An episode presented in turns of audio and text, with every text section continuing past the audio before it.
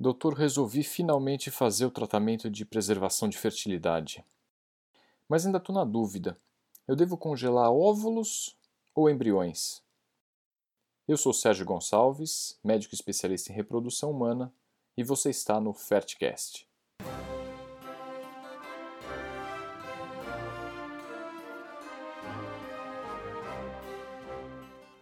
Uma dúvida muito comum no consultório do médico especialista em infertilidade diz respeito à questão do congelamento de óvulos ou de embriões para preservação de fertilidade.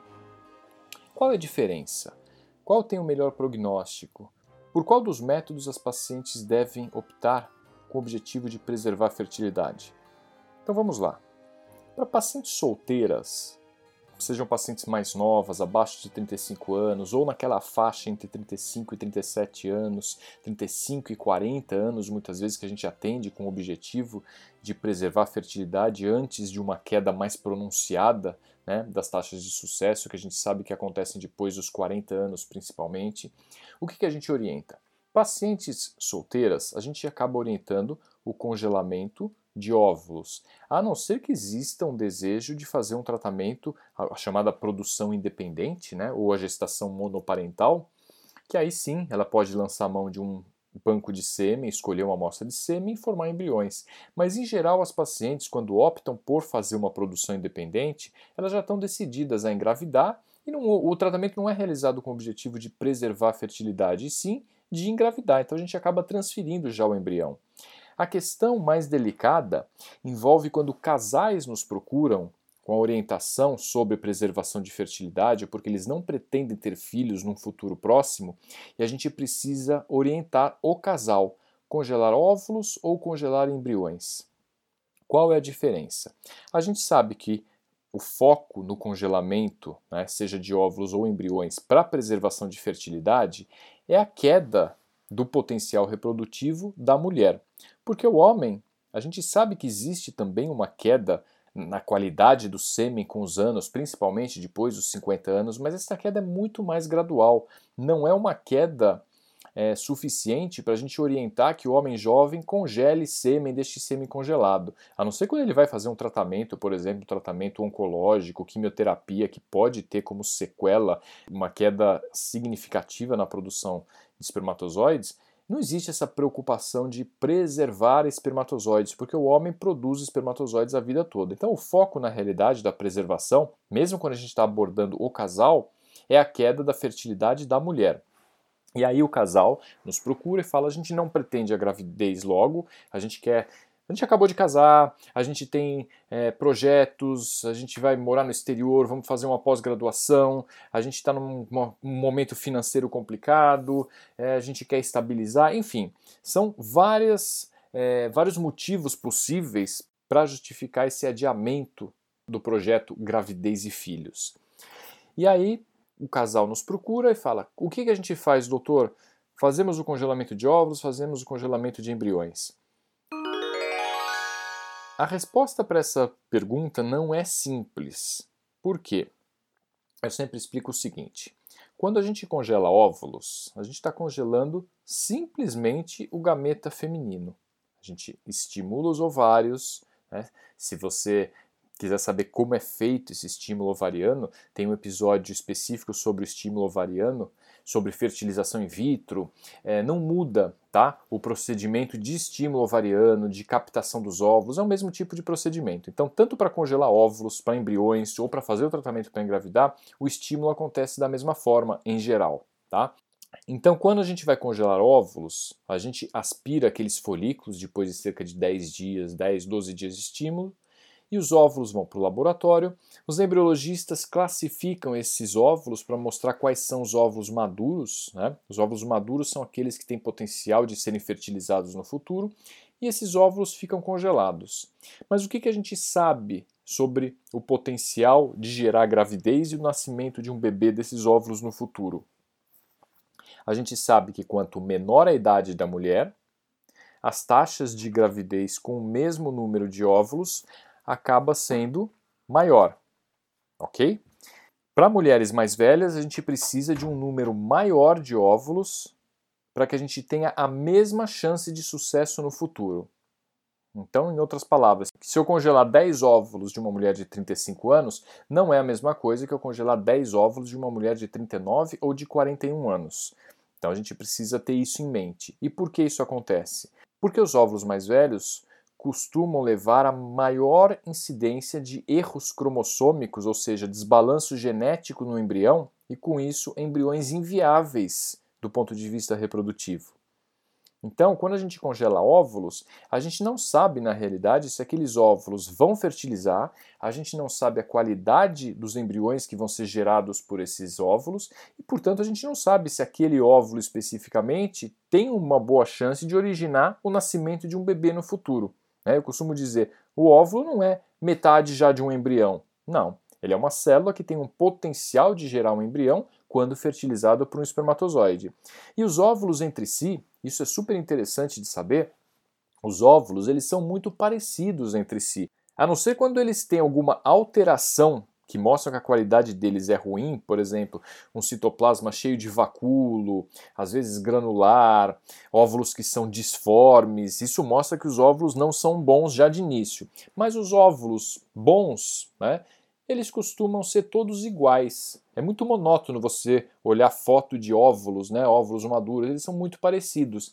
Mas tanto embriões bonitos quanto embriões muito feios, eles podem ter se originado de óvulos absolutamente iguais do ponto de vista morfológico. Então, a avaliação da qualidade dos óvulos é muito limitada e a gente não faz avaliação genética desses óvulos antes de congelá-los. Por quê? Porque a avaliação genética que a gente poderia fazer, que seria a chamada biópsia do corpúsculo polar, que é como se fosse um óvulo rudimentar que deveria ter metade dos cromossomos do óvulo, essa biópsia não é uma biópsia completa. Por quê? Porque esse óvulo ainda vai sofrer uma nova divisão celular quando ele for fertilizado. E nessa segunda divisão celular, podem acontecer os problemas cromossômicos. Então é muito, além de gerar um custo alto, é muito limitada essa avaliação, chamada biópsia de corpúsculo polar. Então, provavelmente, se você já passou por um médico, foi orientado sobre congelamento de ovos e mesmo sobre biópsia de embriões, grande chance de você não ter ouvido falar sobre biópsia de corpúsculo polar, porque a gente não faz realmente na prática. Né? A gente avalia se os ovos são maduros ou não e aí eles são congelados. Então, no futuro, eles podem ou não originar embriões de boa qualidade. E a gente não sabe. Então, isso é uma limitação muito grande. Ah, eu tenho óvulos bonitos congelados, doutor. Os ovos, seus óvulos são normais, eles são maduros, eles estão congelados, você tem um número X, né? E de acordo com a idade, aí existem estudos que correlacionam o número de óvulos de acordo com a idade da paciente com a chance de sucesso no futuro. Isso é super importante ser discutido com o médico responsável pelo tratamento, mas a gente sabe só que existe um número de óvulos que fica congelado. E isso é uma garantia de preservação de fertilidade? Claro que não, porque suponhamos que um casal faça um tratamento. Na realidade, se o congelamento for de óvulos, né, o tratamento é exclusivo da mulher, a gente vai fazer o estímulo ovariano, aspirar os óvulos e congelá-los. Se daqui a uns 5 anos esse casal decide fazer o tratamento, vamos dizer que eles já passaram dos 40 anos, e aí eles decidem fazer o tratamento com aqueles óvulos que ficaram congelados, pode acontecer desses óvulos fertilizarem mal e a qualidade dos embriões formados ser ruim. E aí, o que, que a gente faz? A gente vai estar diante de uma mulher já com uma reserva ovariana mais baixa, com óvulos de pior qualidade, e o prognóstico com óvulos próprios vai ser muito ruim, mesmo ela tendo congelado óvulos antes, quando era mais jovem. Então, tomar cuidado. Né? O congelamento de óvulos ele é uma tentativa de preservação de fertilidade, caso haja uma dificuldade para engravidar no futuro mas ele não é nenhuma garantia de que aqueles óvulos realmente vão resultar numa gravidez e nascimento de um bebê. Ok? Isso é uma desvantagem importante do congelamento de óvulos sobre o congelamento de embriões. Por quê? Congelamento de embriões também não é uma garantia de que o bebê no futuro vai nascer. Mas, na sequência de eventos necessários para que nasça um bebê dentro do tratamento de reprodução assistida, os embriões eles estão mais adiante, eles estão mais próximos do nascimento do que o óvulo, porque o óvulo pode nem fertilizar. Se eu estou congelando o embrião, eu já sei que esse óvulo foi fertilizado, eu tenho condições de avaliar a qualidade desse embrião, tanto a qualidade morfológica, ou seja, o aspecto desse embrião, número de células, se for um blastocisto, o grau de desenvolvimento desse blastocisto. Eu posso inclusive fazer uma biópsia desse embrião para estudar os cromossomos, para saber se os cromossomos são normais e com isso estimar se aquele embrião tem uma chance maior ou uma chance menor de originar gravidez no futuro. Então, o congelamento de embriões tem essa vantagem. Então, de repente, eu faço um tratamento de um, de um casal, eu aspiro 10 óvulos da mulher, fertilizo 8 desses óvulos que eram maduros, né? e desses, desses óvulos, digamos que se formam quatro blastocistos muito bonitos. Eu congelo quatro blastocistos, eu sei que já são embriões de boa qualidade. Não tenho certeza se esses embriões vão ou não implantar e originar gravidez e fazer com que nasça um bebê. Mas a chance disso acontecer é maior eu tendo quatro embriões congelados do que se eu tivesse só quatro óvulos congelados. Então, essa é uma vantagem do congelamento de embriões sobre o congelamento de óvulos.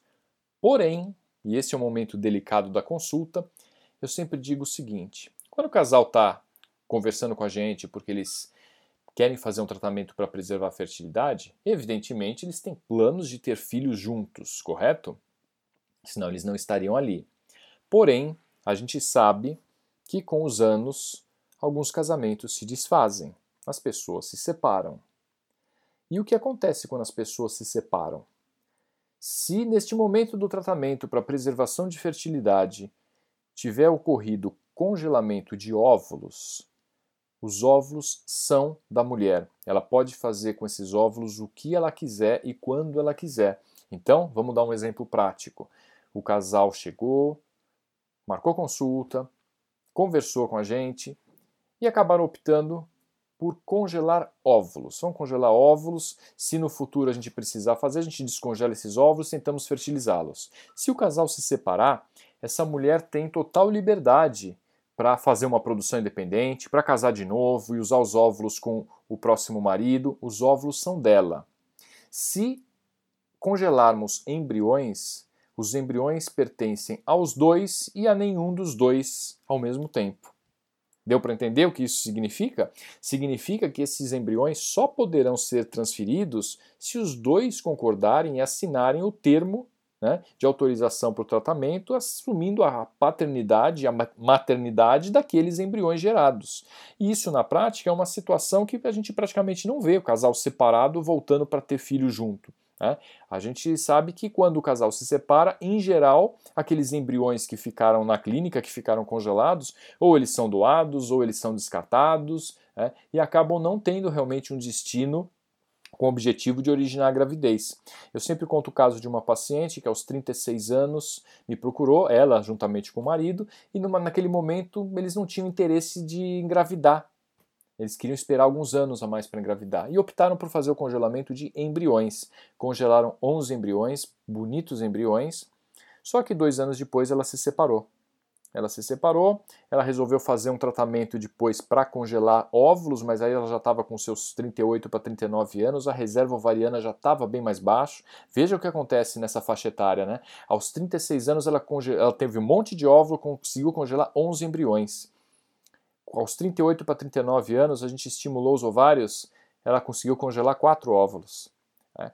E agora ela está num segundo relacionamento está em processo de tratamento para tentar engravidar de novo, mas com uma reserva bem mais baixa e com um potencial de sucesso mais baixo também em relação àquele que ela tinha com 36 anos. E ela me falou uma frase muito emblemática, que é a seguinte: Poxa, se eu soubesse né, que eu iria me separar ou tivesse uma ideia, eu não teria congelado embriões, eu teria congelado óvulos. Por isso, para qualquer pessoa que me pergunta, eu falo o seguinte: congela o que é teu.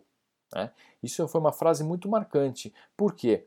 Porque pode dar impressão, né, quando vai fazer um congelamento, o casal nos procura, o casal está junto, pretende ter filhos juntos, eles nos procuram, poxa, parece que é melhor congelar embriões, né, afinal de contas, né, é, são nossos filhos, a gente só não quer ter esses filhos agora, mas a gente quer ter no futuro. Mas o futuro é incerto.